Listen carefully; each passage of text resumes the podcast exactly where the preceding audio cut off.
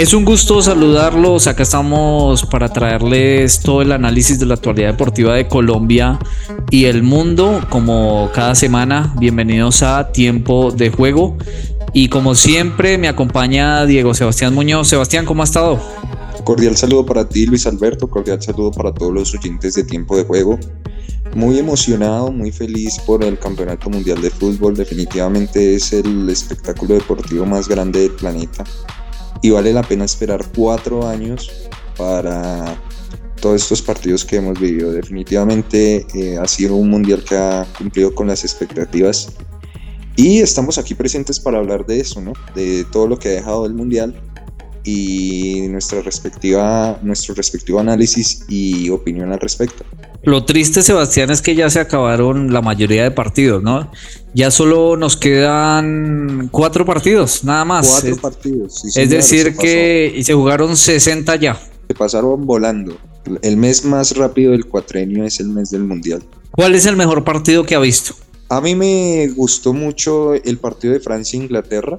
Respondió a las expectativas dos equipos candidatos que salieron a atacar ¿cierto? Eh, y bueno, hasta, el último, hasta la última jugada estuvo en vilo. Teníamos desconfianza sobre qué iba a pasar con este mundial, ¿no? Pero sin duda que ha sido un, muy buen mundial. Sebastián, si quiere, pues arranquemos entonces hablando de Francia-Inglaterra porque estoy de acuerdo, ¿no? Fue el mejor partido del, del, Mundial. Tres goles en ese partido. Pudo haber sido cuatro goles si Kane no se come ese penal faltando 10, 15 minutos para que terminara el partido y un partido donde eh, estilo europeo, ¿no? Sebastián, la, Eurocopa nos dejó también buenos partidos, buenas definiciones, pero sin duda que este Francia-Inglaterra fue un partido muy emocionante, muy llamativo, muy de ida y vuelta, muy táctico y, y, sin duda uno de los partidos a recordar de este mundial, donde muchos lamentan que se hayan enfrentado tan, tan cerca, ¿no? Es decir, que se hayan enfrentado justo en cuartos y no, por ejemplo, una final o una semifinal donde hubiéramos podido ver estos dos equipos en instancias más definitivas. Sí, efectivamente, un, duelo netamente europeo de dos eh, potencias. Y mira usted que los dos equipos salieron a atacarse, ¿no? No salieron, ninguno salió a especular, ninguno salió a, ver qué pasaba en el partido, sino que los dos equipos salieron desde el primer minuto a llevarse el partido, con un Lloris que fue figura en el primer tiempo, sacando tres remates de gol de Inglaterra, que intentaba hacer el empate luego del gol de eh, en ese hermoso remate de media distancia, eh, que, con el cual Francia se fue eh, arriba en el marcador en el primer tiempo. Eh, efectivamente, como usted lo dice, Luis Alberto, un partido de Eurocopa, un partido, no sé si mm, para eh, semifinal o final. Yo creo que eh, la instancia de cuartos de final ya enfrenta a los candidatos, ¿no? generalmente son cinco o seis los candidatos. Bueno, en esta ocasión les tocó presentarse a estos dos equipos y Respecto al resultado, me parece que Inglaterra nuevamente, como fiel a su historia, salvo en el Mundial del 66, en los momentos definitivos no tiene respaldo, no tiene jerarquía, no tiene eh, respuesta para ganar en esos partidos definitivos. Le ha pasado en todos los mundiales que yo recuerde que yo haya visto, que Inglaterra se espera mucho, pero finalmente no, no pasa nada con esta selección. Sí, lastimosamente, bueno, Kane tuvo ese infortunio, ¿no? Cobró muy bien el primer penal, lo quiso repetir y, no le salió muy bien, lastimosamente para este jugador que es, un gran jugador. Sin embargo, si hubiese sido empate, hubiera sido a través de dos penaltis, ¿no? Incluso los goles de Francia llegaron por vías, digamos, uno no imaginaría esta selección francesa, ¿no? Casi siempre llega al área y define con Mbappé o alguna generalidad de Mbappé esta vez los goles los hizo Giroud y Chouameni. Y eh, digamos, goles de otro partido, pero de partidos que son de cuartos de final que se definen por cosas mínimas. Y obviamente el de Giroud sí nos tiene acostumbrados a, a, ser ese jugador de área importante y por eso ya se consagra como uno de los grandes goleadores o el, el goleador de, de, la selección francesa, ¿no? Superó a Thierry Henry y con los goles y, y se acerca a ser uno de los grandes goleadores de la selección francesa. Ahora, usted decía que los equipos grandes se enfrentan en cuartos. Sí, podría ser. Lo que pasa es que los partidos de semifinales que nos quedan, siento yo, Sebastián, que no son tan atractivos en el papel. Eso es lo que por lo menos yo siento. Sí, me, o sea, creo que un Francia-Marruecos en el papel uno más o menos sabe quién es el favorito aunque puede que salga un muy buen partido como nos ha traído esta Copa del Mundo, que sobre el papel los partidos pueden no ser tan atractivos y terminan siendo muy atractivos, pero sobre el papel Inglaterra-Francia era bueno y terminó siendo muy bueno. Sí, bueno, en complemento un poco del partido, eh, Mbappé un poco eh, diluido, ¿no? Eh, controlado, lo supieron controlar los ingleses. Y respecto a los duelos o a lo llamativo de los partidos, pues bueno, ese es el, campeonato mundial. Igual eh, no esperemos eh, grandes partidos en semifinales. Ya en las semifinales que yo recuerde en todos los mundiales son partidos cerrados. Sí, se guardan. Se guardan. Incluso en cuartos vimos eso. En, octavos vimos más goles que en cuartos de final, por ejemplo. Claro. Y salvo el 7 a 1 de Alemania-Brasil, no recuerdo una semifinal eh, abierta, con muchos goles, siempre 1-0, un 2-1, eh, incluso penales. Entonces estos partidos eh, ya, ya se olfatea, es que no es lo mismo jugar una primera ronda que una semifinal que es el paso al partido definitivo. Entonces, Pero otra cosa también, Sebastián, en el nombre y en el papel volvemos al mismo tema, el partido Croacia-Argentina uno más o menos ya sabe quién plantea o quién va a plantear eh, o quién va a tomar la delantera de las cosas, quién va a asumir ese rol activo de ir a buscar el, partido y quién va a intentar eh, pararse más eh, a defender. Eh, diría yo que Croacia va a tratar de, asumir ese rol pasivo y, Argentina va a tener el balón y va a tratar de intentar marcar un gol sin descuidarse atrás. Y lo mismo en la llave entre Francia y Marruecos. Un Marruecos que va a intentar cuidarse primero y después ver a ver si puede intentar marcar un gol. Por lo menos así lo veo yo, ¿sí? Y creo que esa es una gran diferencia entre lo que vimos entre Inglaterra y Francia, que los dos equipos salieron a buscar el resultado. Sí, eh, podemos estar de acuerdo y darte la razón respecto a esa apreciación y pues más teniendo en cuenta que, digamos, en el caso de Argentina-Croacia estábamos esperando ese Argentina-Brasil, ¿no? Ese Argentina-Brasil que no se ha podido ver en los últimos siete mundiales. Y sí, Croacia con el planteamiento que generalmente, eh, con el que generalmente juega, puede llegar a ser eh, otro partido donde uno tiene control de la pelota y el otro espera. Así como en Francia y Marruecos, uno espera que Francia sea el de la propuesta y Marruecos sea el que espere y contragolpee. Eh, bueno, vamos a ver, vamos a ver cómo eh, se desarrollan esos partidos de semifinales, eh, ya pues con el panorama más claro. Sin embargo, pues no dejemos de hablar un poco de lo que fueron los partidos de cuartos con ese partido polémico, intenso, partido emocionante que fue el de Argentina contra Holanda, ¿no? Eh, ya que hablamos un poquito del, equipo albiceleste. Eh, gran partido, partido emocionante, gol al minuto 100, al minuto 100 del partido se produce el empate de Holanda con un jugador que había ingresado en la segunda parte y que complicó a la saga argentina y en el cual Argentina me parece que perdió un poco los papeles con los cambios. Me parece que se confió un poco el equipo de Scaloni cuando iba 2-0, hizo los cambios, cambió medio equipo, cuando creo que no esperaban la reacción de Países Bajos y eh, e-, esa, eh, como esa confianza, ese exceso de confianza los llevó a un alargue y finalmente a los penales, Luis Alberto. Es que eso fue lo que le vino pasando a Argentina en los últimos partidos.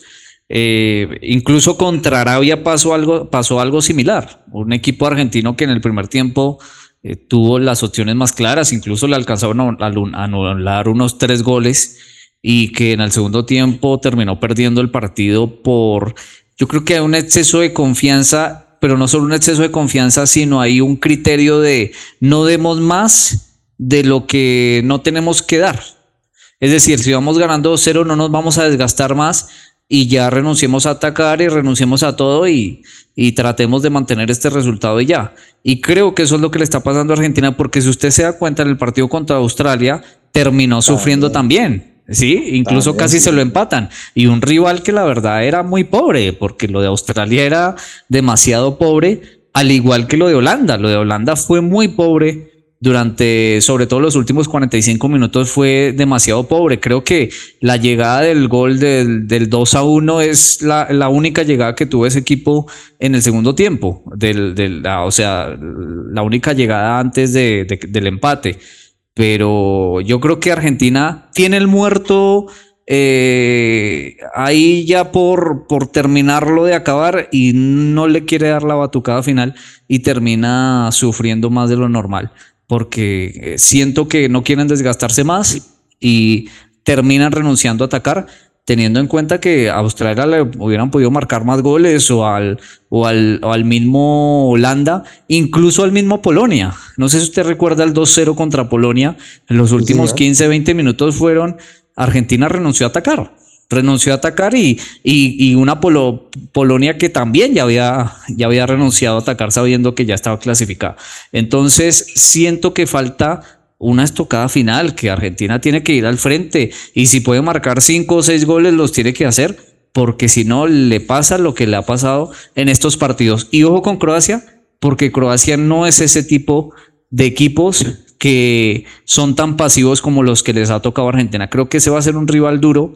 Yo la verdad pensé que Holanda iba a ser más duro de lo que se vio en el partido. Fue una Holanda muy pobre eh, los primeros 20 minutos de Holanda fueron buenos, incluso le, quitó la pelota a Argentina, pero fue muy pobre lo de Holanda en el segundo tiempo, incluso cuando iba perdiendo 2 a 0 e incluso cuando llega el empate. Es que si usted ve los goles, fueron goles de otro partido, fueron goles de, de, unos errores y em, unos errores argentinos y un empuje del alma. Fueron goles de ganas nada más, porque fútbol era muy poco lo que tenía Holanda.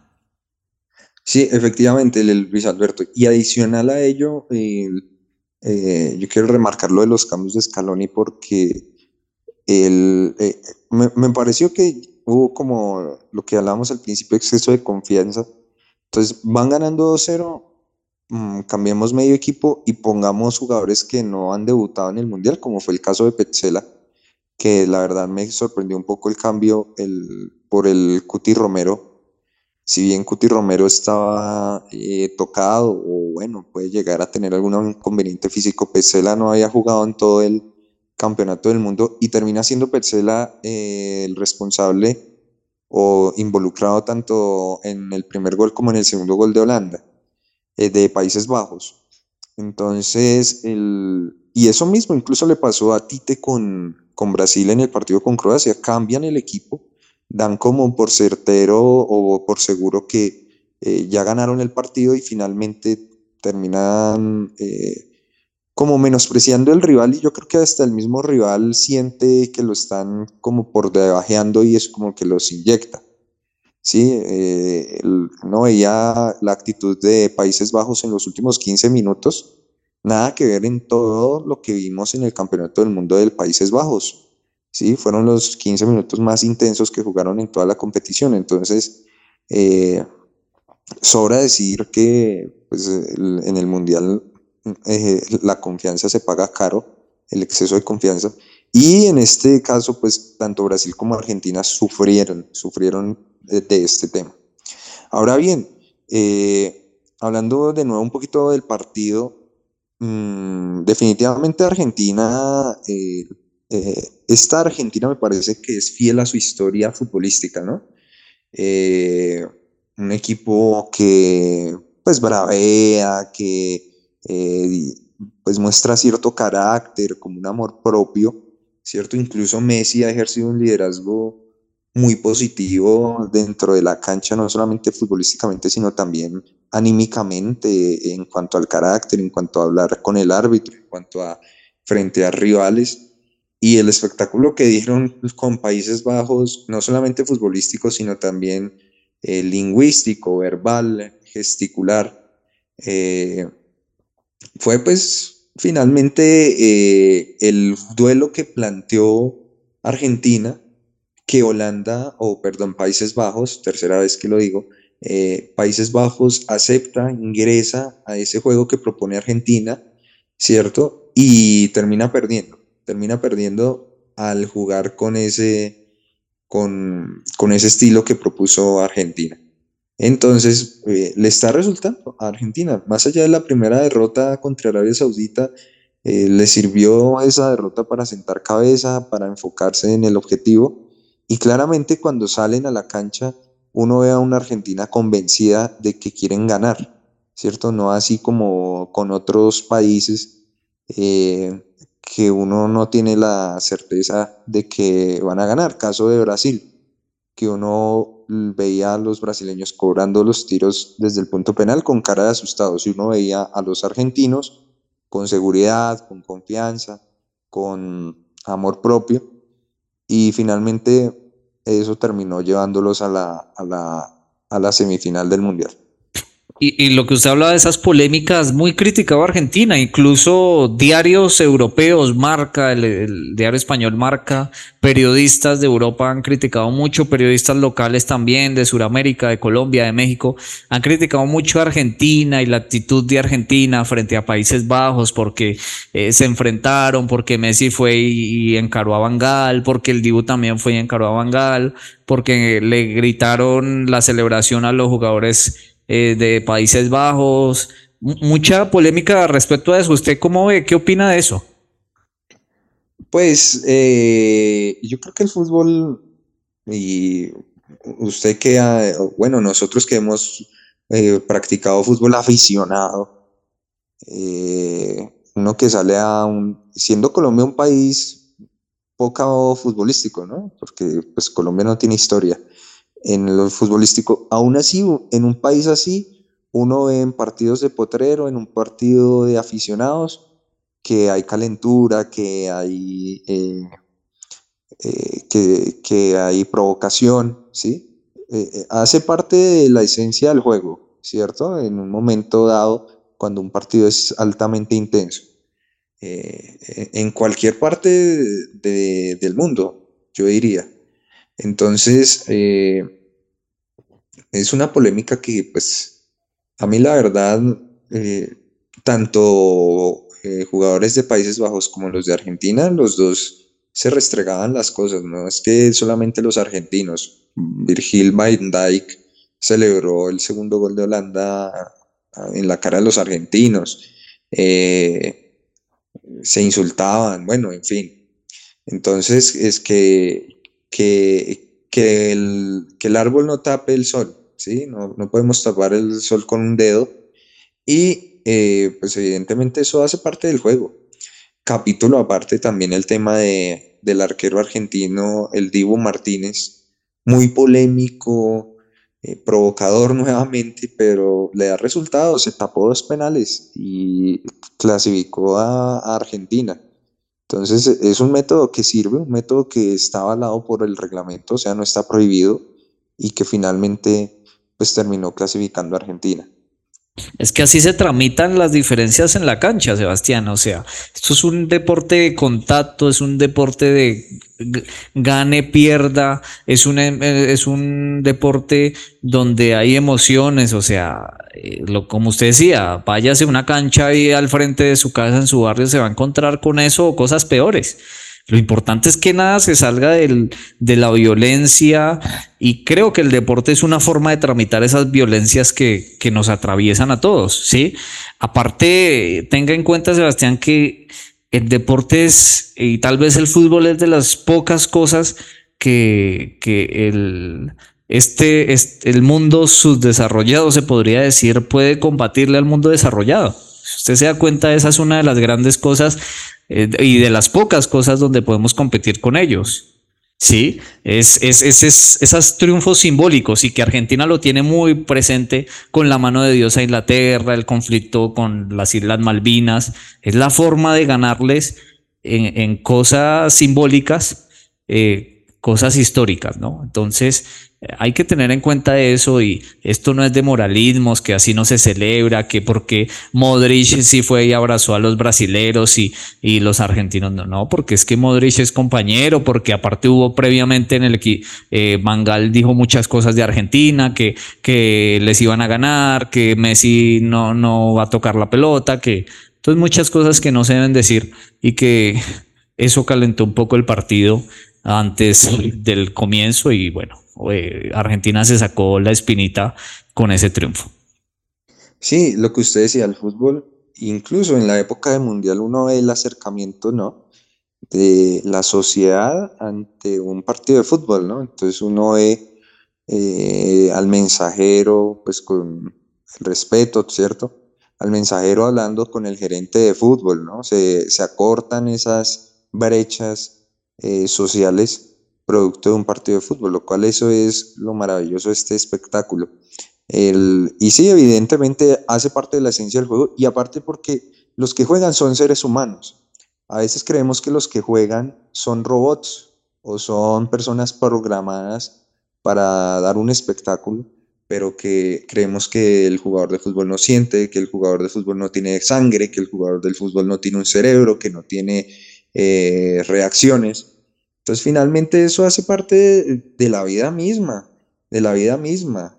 Y pues el, este deporte ayuda o eh, exterioriza todo, todo ese tema de, la, de la humanidad, ¿cierto? Alrededor de, un balón de fútbol.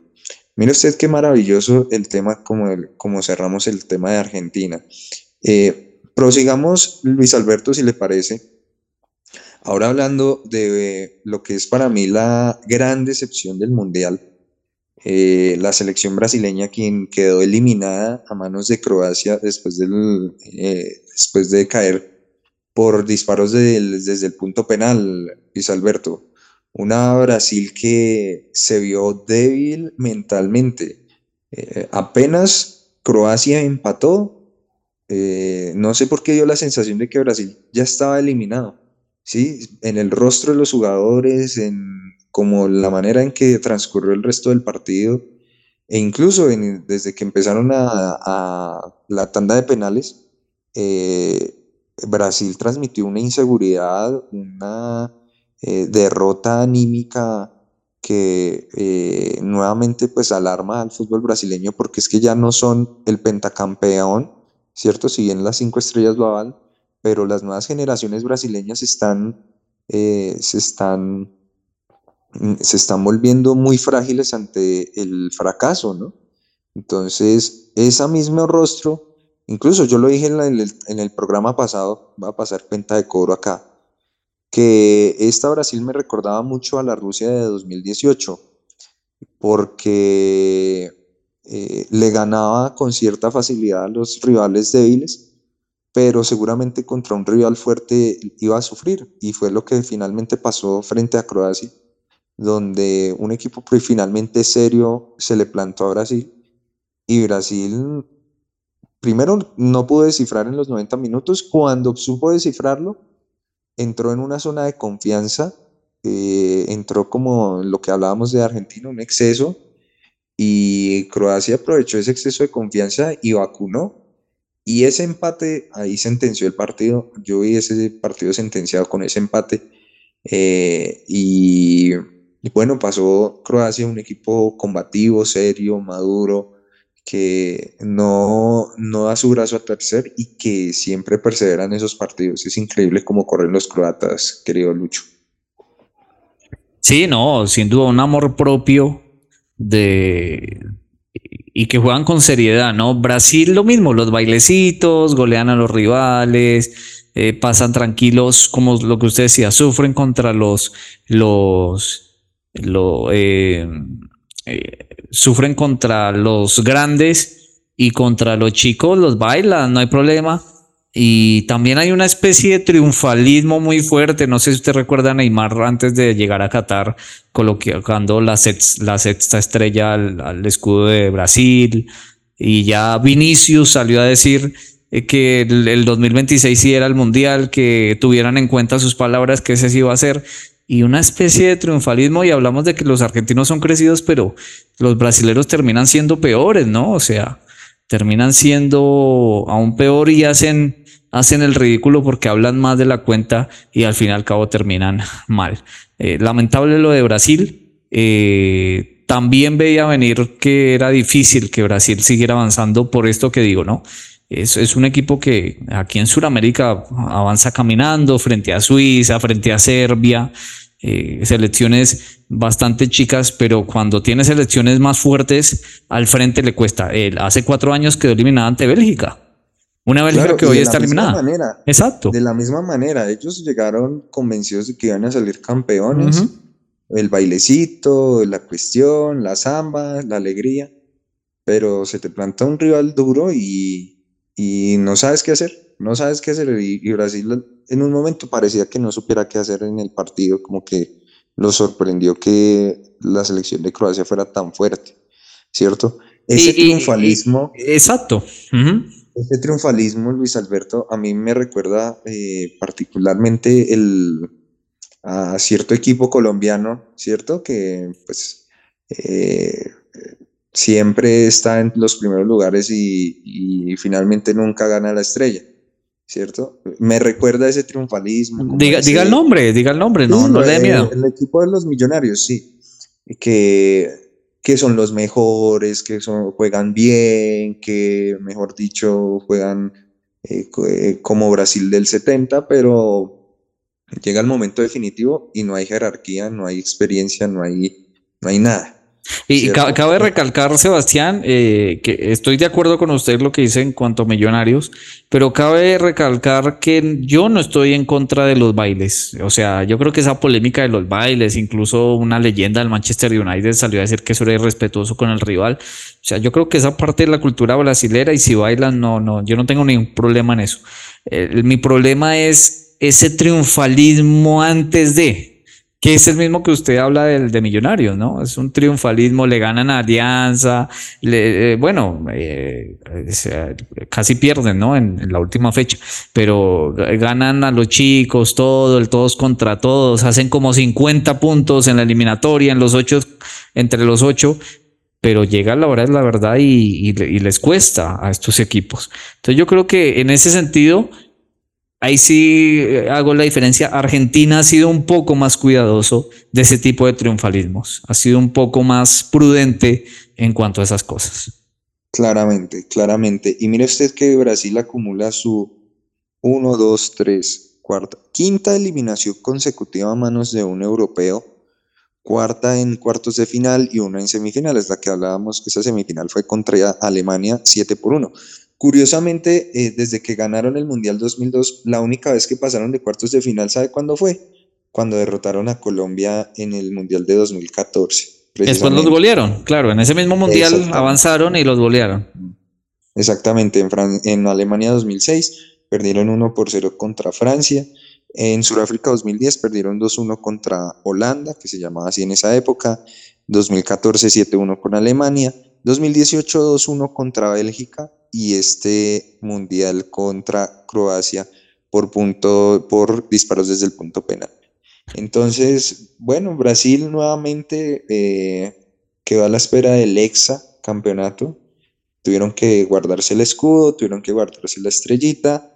Vamos a ver si en 2026 Vinicius puede levantar el trofeo en eh, Estados Unidos, Canadá y México. Lo veo difícil y sobre todo que Vinicius también es es, ojo que Vinicius, otro Neymarcito ahí tiradándose al piso, su show, simulando.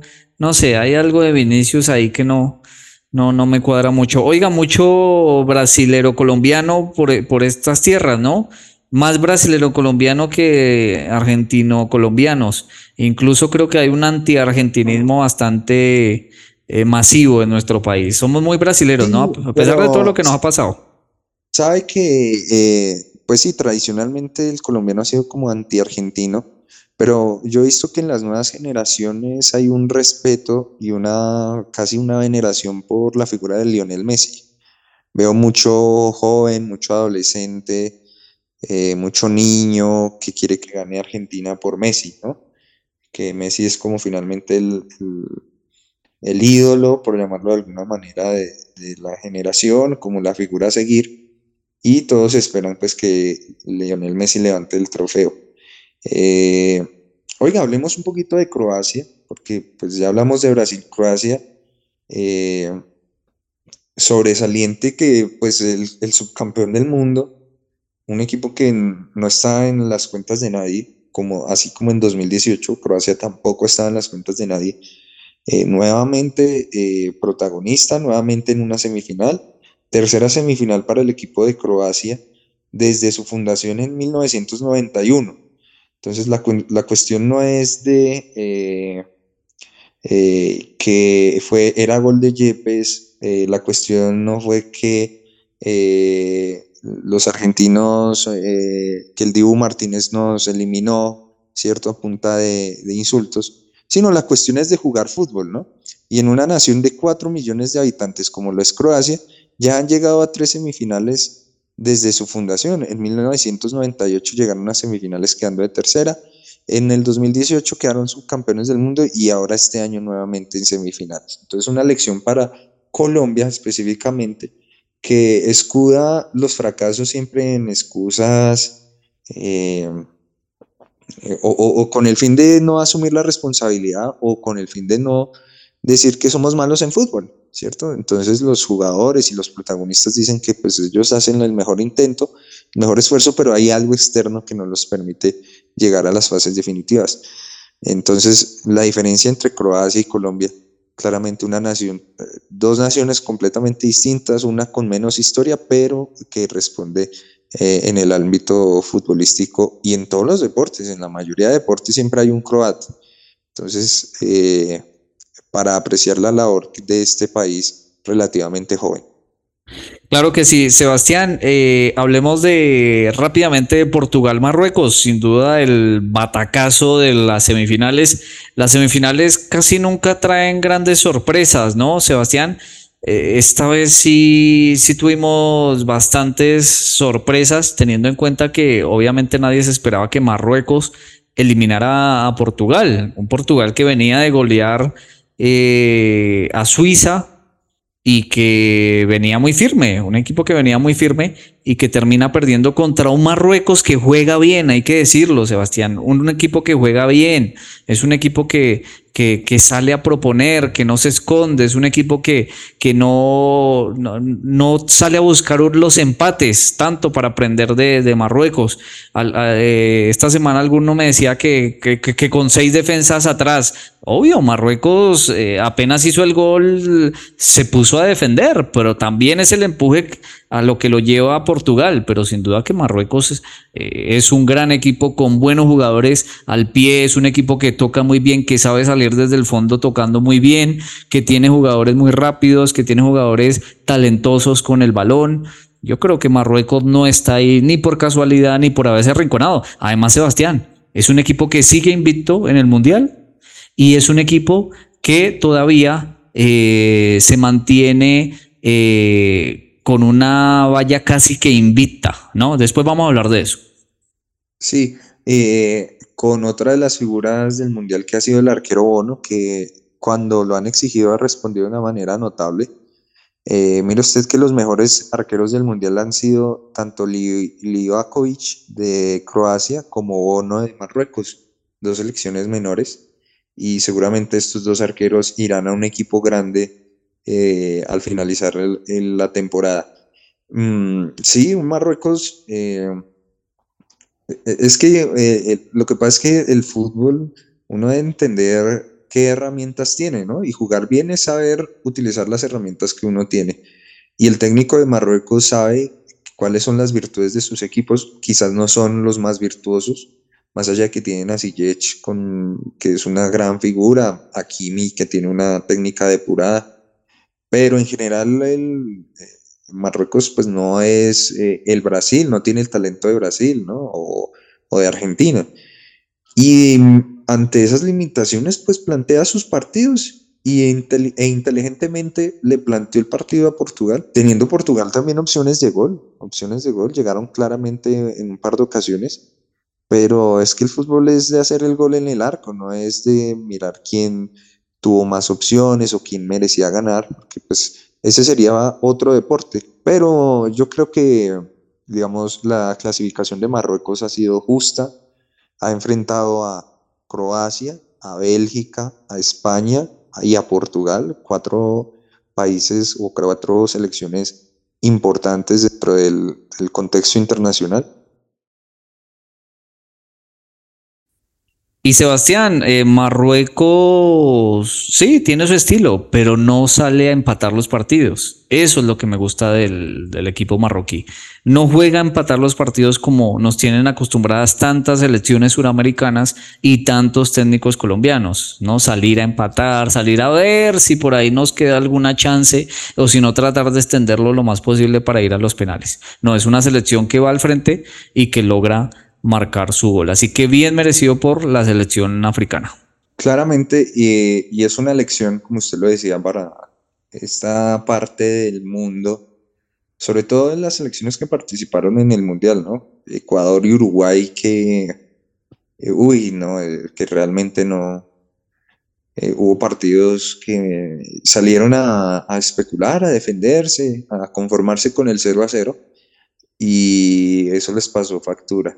Eh, la gente pone brava porque eh, salen a defenderse, pero es que si salen a, dar espectáculo, entre comillas, pues eh, finalmente estarían eliminadas. O pregúntele a Canadá, que Canadá salía desbocada a atacar a todos y que, uy, qué bien juega Canadá, uy, qué, qué valiente es Canadá, y terminó siendo de las peores elecciones de, de Qatar 2022, ¿no? de las más goleadas y sin puntos. Entonces, ¿quieres ser recordada como Canadá o quieres ser recordada como Marruecos? Yo prefiero ser recordado como Marruecos.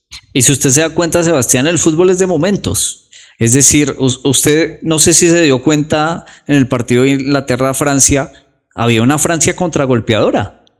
En su momento, Francia trataba de contragolpear a los ingleses, trataba de, de jugar rápido, y es que tiene jugadores para contragolpear. Eh, y el, fútbol de contragolpe muchas veces está mal visto, pero el fútbol es de momentos. Cuando podía tener el balón y, elaborar teniendo el balón lo hacía, cuando podía contragolpear lo, podía hacer también. Eh, así que el fútbol es de momentos y de instantes. En el momento que se pueda tener el balón se va a tener, en el momento que haya que cederlo se cede en el momento, pero no salir necesariamente a, a empatar un partido como suelen hacerlo los que ya, los equipos de los que ya hablamos. Sebastián, si le parece, pasemos a chequeo bar. el balón como cambia. Otra, otra toma, por favor. Dale uno atrás, uno atrás, adelante, uno adelante. Chequeo bar. En Chequeo Bar analizamos lo bueno y lo malo de la semana en cuanto a deporte. Sebastián, vamos a arrancar con lo malo porque aquí voy a salir a cobrarle porque usted eh, creo que habían transcurrido dos, tres fechas del Mundial y alabó el arbitraje como uno de los mejores de los últimos años y, y, a decir que el arbitraje había sido muy bueno y uno se da cuenta que el arbitraje de Qatar es, es, es uno de los peorcitos, creo yo, Sebastián, no sé, me va a disculpar, pero es un arbitraje bastante malo, sobre todo teniendo en cuenta que hay VAR. Entonces, si hay VAR, más expuestos quedan los, árbitros, ¿no? Porque si apoyan el VAR y aún así terminan decidiendo mal, pero lo del arbitraje en los, en cuartos de final fue bastante lamentable. Eh, sí, particularmente dos arbitrajes estuvieron eh, en, el, en ojo del huracán, que fueron los de el español Mateo Laos, de en el partido de Países Bajos Holanda, eh, Países Bajos Argentina, eh, donde el mismo Lionel Messi salió a decir que la OS no tenía la jerarquía ni tenía eh, las capacidades para dirigir un partido tan importante. Porque pues Messi lo conoce de la Liga Española y la OS es conocido por favorecer al Real Madrid, ¿no? Tiene esa fama. De, de, ser eh, eh, merengue, por llamarlo de alguna manera. Y pues bueno, Messi salió, explotó y aparte muy mal manejado el partido, un, un arbitraje sin carácter, se dejó, dejó calentar el partido, no supo utilizar las tarjetas, le sacó tarjetas a todo el mundo, pero no expulsó a nadie, no ejerció autoridad. Y sí, como usted lo decía, decepcionante el arbitraje en esta instancia y, más teniendo el VAR. Aparte, no sé si el penal, bueno, si el penal fue, fue, fue acertado, digamos. Algunos dicen que no, ¿no? Hay discusiones respecto a eso. Para mí sí, sí fue penal. Lo que pasa es que hoy en día el área es un, es, es un, valga la redundancia, un área totalmente sensible. Siento yo que es totalmente sensible el área ya prácticamente hacer algo dentro del área es, es, es muy complicado.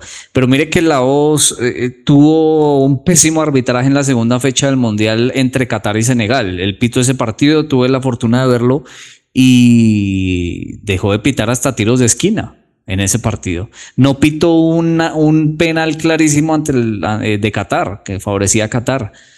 hasta tiros de esquina dejó de pitar el señor. Entonces, eh, este no era el primer arbitraje malo y si había pitado mal un Qatar Senegal que no está en el ojo público y que nadie lo ve eh, eh, o que casi nadie ve, ¿por qué lo ponen a pitar un partido de cuartos de final tan tenso como ya venía siendo desde la previa? Entonces, lamentable el arbitraje también. los argentinos han tenido mal arbitraje, ¿no? Pepe salió de Portugal, salió a quejarse del arbitraje de Facundo Tello, el eh, árbitro argentino que dirigió Portugal-Marruecos, mm, diciendo que pues había inclinado la cancha y que eh, estaba mandado a desfavorecer a Portugal. Pero bueno, si bien tuvo sus errores, eh, sobre todo en, las jugadas divididas, le daba mucho el cobraba a favor de Marruecos. Eh, no fue tan escandaloso ese arbitraje como el arbitraje de, de la OS, pero sí dejó cositas que desear también. Un arbitraje sin carácter, se dejan mangonear, se dejan insultar, se dejan. Eh, pareciera que los jugadores eh, dirigieran, no tanto como el mismo juez central. Y bueno, ahí se pasó la queja también de, de Pepe a, respecto al arbitraje. Como usted lo dice, sí, me Esperaba que el arbitraje, o bueno, en su momento el arbitraje no estaba teniendo tantos problemas, pero en estos partidos definitivos sí ha encontrado cierto, cierta baja de nivel y pues las polémicas de siempre que rodean a la tarea de los árbitros.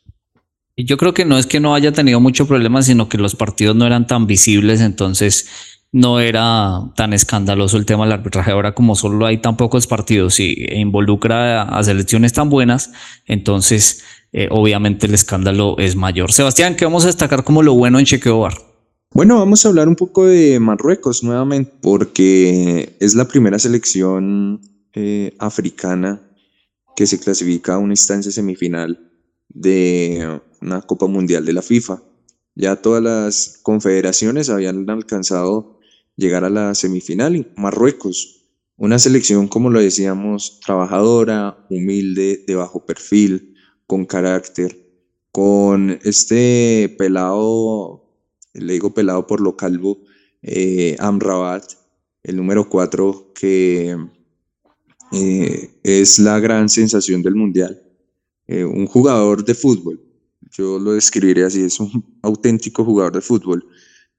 no necesita hacer los firuletes de Neymar o de Vinicius, eh, no necesita meter los pases gol de Messi, de Modric, pero es un tipo que sabe jugar al fútbol y corre la cancha y quita la pelota y entrega a su compañero y tiene liderazgo y empuja a su equipo y es, eh, es la figura de, este Marruecos. Eh, un tipo que sabe jugar al fútbol. sin ser el más virtuoso, es un tipo que, eh, está llevando es el eje de este Marruecos. Todo el continente africano está apoyando a Marruecos, incluso el mundo árabe está apoyando a Marruecos. Las elecciones árabes en este mundial pues no decepcionaron, incluso le pusieron ese tono o quizás ese sabor que tanto nos agradó en este mundial respecto al mundial anterior. Sí, sin duda. Aparte, Arabia Saudita hizo el batacazo del inicio del mundial ganando la Argentina con jugadores de muy buen pie y lo mismo está haciendo Marruecos. Entonces las selecciones árabes tienen algo, ¿no? Eh, tienen algo especial, esas eh, selecciones árabes tienen buenos jugadores, veloces, pero aparte talentosos con el balón. Eh, es decir, yo siento que las selecciones árabes tienen mucho para dar y se nota que han encontrado sobre todo en, en, en los técnicos franceses, ¿no? Porque el técnico de Arabia Saudita es de Francia y el técnico de Marruecos también es francés. Entonces hay una escuela francesa que por ahí no hemos visto mucho porque hemos hablado mucho de la escuela alemana, de la escuela holandesa, pero hay técnicos eh, franceses muy buenos que pasaron eh, eh, desapercibidos en el sentido de que nadie tenía en cuenta a estos técnicos, pero que han hecho una muy buena labor. Entonces, muy bueno por el equipo marroquí. Pasemos al datáfono para hablar de Marruecos también.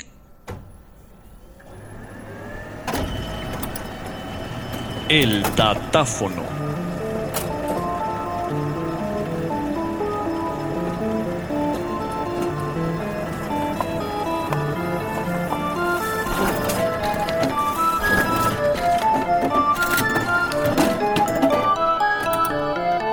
En el datáfono, como saben, damos algunos datos eh, importantes del deporte. Esta vez vamos a hablar de la selección de Marruecos, ¿no, Sebastián? Porque hay un dato interesante de este Marruecos. Marruecos no ha recibido un solo gol de su contrario. Sí tiene un gol en contra en el campeonato, pero fue contra Canadá y fue un autogol. Entonces no ha recibido un gol de su contrario, se mantiene invicto y sigue invicto. No pudo Portugal, no pudo España, no pudo Bélgica y no ahí pudo la misma Croacia.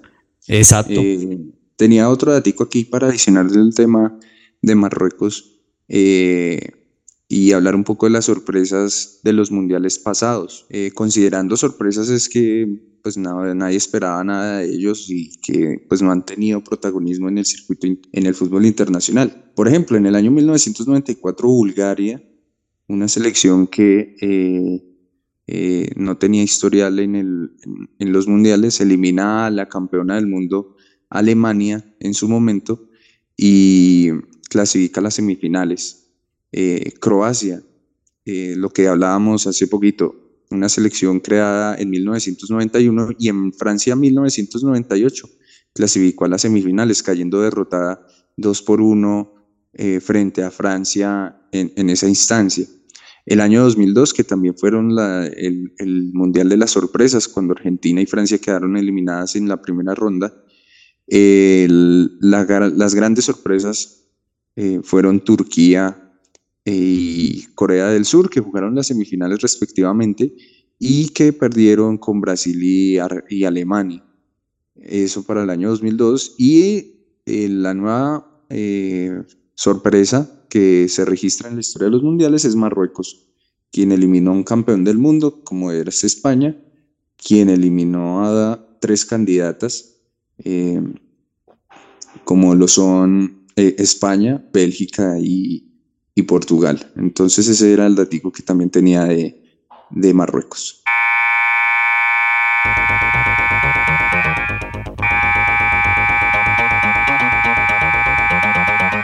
Tiempo fuera. Bueno, Luis Alberto, voy a tomar mi tiempo fuera para hablar de eh, un jugador que como que no se le da el reconocimiento que merece y es el jugador Luka Modric, este jugador croata de 37 años, ganador del Balón de Oro en el año 2018 y que nuevamente eh, está llevando a Croacia a las instancias definitivas de, de, un mundial. Un jugador silencioso, un jugador sin tanta prensa, sin eh, ser demasiado vistoso, pero que termina siendo un jugador definitivo y un jugador completísimo para lo que exige el fútbol actualmente. Entonces es un jugador todoterreno, usted lo vaya defendiendo, usted lo vaya en su propia área ya sacando balones, llevando el balón. El empate de Brasil contra Brasil surge en un contraataque liderado por él. Entonces es un jugador que dentro de la cancha muestra un liderazgo que asimismo se ve reflejado también en, eh, eh, por fuera de la cancha, ¿no? Es un estandarte del equipo croata. Incluso hay videos donde pues él se muestra motivando a, al arquero Livakovic que pues tenía algunos problemas eh, antes de, iniciar el campeonato y hoy Livakovic es una de las figuras del, del mundial. Entonces es esa como inspiración, esa fuerza que transmiten estos jugadores que finalmente llevan a, los equipos pues, a ganar, ¿no? Pues, el poder del liderazgo positivo, el poder del liderazgo bueno, el poder del liderazgo que inspira a los demás pues a no quedarse por vencidos y a conseguir los objetivos que se trazan. Bueno, sí, sin duda que es un gran mérito para Modric. ¿Y, con, y cuántos años tiene Modric, Sebastián? 37. 37 años. 37 y juega de esa manera. O sea, es, es increíble lo que hace. Y lo sacaron y no hizo mala cara en el partido contra la definición contra Japón lo sacaron, no hizo mala cara, no hizo escándalo. Un gran jugador y un gran profesional, Luka Modric. Bueno, Sebastián, si quiere, cambiemos de tema, ¿no? Mucho mundial, obviamente, es el tema del, del momento, pero hablemos del fútbol colombiano, porque tenemos nuevo campeón y algo que ha creado mucha, ha generado mucha felicidad, ¿no? Teniendo en cuenta que, es, un equipo que nunca había logrado una estrella, la gente llorando, fue muy conmovedor, ¿no? Sí, un equipo que, eh, que, se, que ha sufrido el tema del descenso, de estar muchos años en la segunda división, eh, no disputar nada, de hecho clasificó a su primer campeonato internacional. Eh, con, este, con este campeonato. Entonces, pues merecido por el Pereira, una, una ciudad mediana de Colombia con, un, con una plaza pues histórica. Eh, desde, desde inicios del fútbol colombiano se juega fútbol. Aparte bonita, porque es un gran estadio el Hernán Ramírez Villegas, es un estadio muy bonito. Exactamente, eh, una hinchada muy sufrida y, y bueno, con un Chipi Chipi Castillo, gran apodo Chipi Chipi, eh, que mire usted, yo estuve revisando el, la hoja de vida de este jugador y me encontraba que, o me encontré que era eh, rechazado por la propia hinchada del Pereira, o sea, no había tenido las mejores intervenciones en el transcurso del año, había regalado muchos goles, pero en la instancia definitiva se agrandó y le tapó dos penales a Andrés Felipe Cadavid, el, el capitán de Independiente Medellín y adicionalmente pues eh, tapó uno definitivo en la definición de penales y en el partido de ida sacó una de la raya impresionante. Entonces la gran figura de este, de este campeón es el Chipi Chipi Castillo y em, pues bueno, de los equipos históricos de Colombia, el único que queda pendiente de ganar algún campeonato es el Atlético Bucaramanga. Sí, si asumimos a los más las grandes ciudades eh, y las históricas ciudades de, del fútbol colombiano como los protagonistas del mismo. Entonces, eh, eh, muchas felicitaciones para el, Deportivo Pereira. Un partido bastante flojo, ¿no? El partido de vuelta, el segundo tiempo fue difícil de ver desde la neutralidad, pues esperando uno que, o yo reconozco que le dice fuerza al Pereira, esperando que pues los penales prácticamente desde que inició el segundo tiempo. Y bueno, el Pereira finalmente pudo llevarse su primera eh, estrella del fútbol colombiano. Y sorprendió mucho Medellín. La verdad que yo no esperaba que el DIN se fuera a esconder tanto y fuera a buscar tanto el empate. Es lo que venimos hablando, ¿no, Sebastián? Los técnicos colombianos, ese miedo tirándose atrás. Y yo creo que, que el, el Medellín tenía jugadores para ir adelante y no lo pudo hacer. Es un equipo que salió a empatar, que salió a esconderse. Muy pobre el planteamiento del DIN y muy criticado David González por ese planteamiento. Y bueno, como usted decía, Leo Castro se va para, para Millonarios, el mejor jugador del campeonato, y llega y regresa eh, Fernando Uribe después de que fue ampliamente insultado por la fanática embajadora. Eh, regresa a las toldas azules para resarcirse, para redimirse de los pecados anteriores. Eh, un Millonarios que se refuerza para ser campeón y nuevamente con la, con la obligación o con el peso de eh, responder al favoritismo, ya que se llevaron dos jugadores importantes del fútbol colombiano.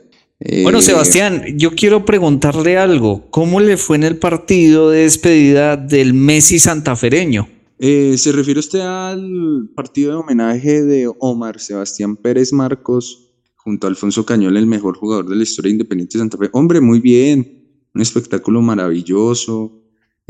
jugó el maestro Alfonso Cañón, incluso hizo un golazo de penalti, mostrando que pues a pesar de los años, el que fue buen jugador conserva su técnica sí o sí.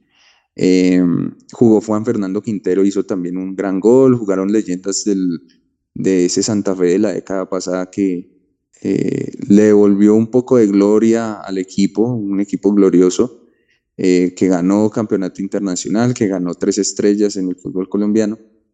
Eh, y bueno, fue un espectáculo bonito, eh, muchos hinchas de Independiente Santa Fe felices de despedir al mejor jugador que ha tenido Independiente Santa Fe en este siglo. Sebastián, ¿y qué fue lo que pasó con Santa Fe? Porque Santa Fe incluso no dejó que Omar Pérez usara el escudo en, en, las camisetas que utilizó o en la camiseta que utilizó alusiva a Santa Fe, solo usó los colores y hay como una especie de desprecio, ¿no? De parte de la directiva contra Omar Pérez. Lo que pasa es que cuando llega esta nueva dirigencia eh, encabezada por, por Méndez, ¿cierto? Por Eduardo Méndez, Omar Pérez estaba o era jugador de Independiente Santa Fe. Eh, evidentemente, pues Omar Pérez era el jugador más caro y cuando llega esta nueva dirigencia, pues eh, tienen que depurar un poco los salarios y mirar el tema. Y prácticamente lo que hizo Eduardo Méndez fue eh, retirar a Omar Pérez, no renovándole el contrato, sacándolo por la puerta de atrás. De ahí surge ese conflicto entre Omar Pérez y, y la directiva de Independiente Santa Fe, porque como tal con la hinchada y digamos con la institución como tal no, no hay conflicto, sino con la dirigencia presente de Independiente Santa Fe. Y a raíz de eso, pues de ese conflicto, Independiente de Santa Fe no, no quiso saber nada más de, o los dirigentes no quisieron saber nada más de Omar Pérez, y eso fue lo que trajo el conflicto del que usted está hablando. ¿sí? Lastimosamente no se usó el escudo Independiente Santa Fe para un espectáculo tan bonito, tan, tan maravilloso en el sentido de que pues, eh, fue un jugador que le entregó mucha gloria al equipo y que, pues bueno, la gente quería devolverle un poco el, o mostrarle un poco el agradecimiento. Sebastián, vamos a cerrar con una mala noticia porque imagínense que Luis Díaz se resintió en un partido entre Liverpool y Arsenal, ¿no? Sí, señor, se resintió de su lesión en la rodilla, ya se estaban jugando amistosos en Dubái, se volvió a Liverpool para ser tratado por el equipo médico que lo estaba atendiendo. Sebastián, hemos llegado al final de tiempo de juego. Gracias por ser parte de este programa y obviamente agradecerle a nuestros oyentes, ¿no?